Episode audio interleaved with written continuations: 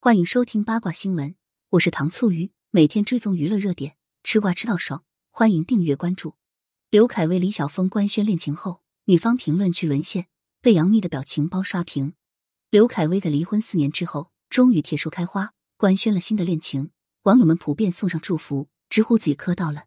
但有一个群体似乎不太高兴，那就是杨幂的粉丝。最近有网友发现李晓峰的视频账号评论区被杨幂的表情包刷屏。从文案来看，这些应该都是杨幂的粉丝。在李晓峰最新的一个视频中，网友们有的拿杨幂的表情包表达内心的嫌弃，有则晒出杨幂的美照，自称要看杨幂洗洗眼睛，暗指李晓峰不漂亮；有则晒出了刘恺威和杨幂的亲密照，这又不知道想表达什么了。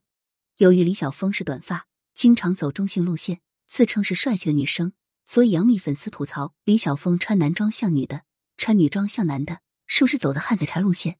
当然，最让大家耿耿于怀的还属唐朝栗子和《爱的供养》BGM。在恋情曝光之前，李小凤分享过一系列“我的邻居是霸总”的视频，讲述的是对方追求自己的点点滴滴的过程，感觉是小说情节，甜不太现实，以至于很多网友觉得他是在自导自演。一旦停更一段时间，就会被吐槽这是编不下去了吧？恋情曝光后，网友们回顾该系列视频，推测霸总邻居疑似正是刘恺威。大家还发现有一段关于唐朝栗子的故事。李晓峰称，最浪漫的事情是有一个人在这么冷的天排了那么长的队，然后走到自己的面前，捧出一包热气腾腾的糖炒栗子。他为自己把糖炒栗子吃下的时候，李晓峰觉得自己就是这个冬天最暖最暖的人。随后还用上了《爱的供养》作为背景音乐，似乎是在暗示霸总和杨幂有关。对此，杨幂的粉丝们都觉得特别膈应，喊话他不要碰瓷杨幂。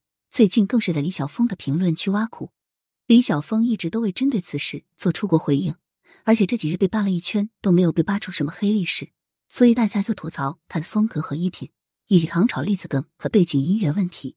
另外，不少网友评价李晓峰简直比张翰更油腻，很多网友都在向张翰道歉，承认自己以前对他的声音比较大。还有网友觉得李晓峰和张翰更般配。刘恺威因为夜光剧本口碑不太好。以前也经常会在节目里公开吐槽杨幂，称她在家里像家庭主妇，一点人脉都没有。如今杨幂的粉丝很屋及乌，也不喜欢李晓峰，也就可以理解了。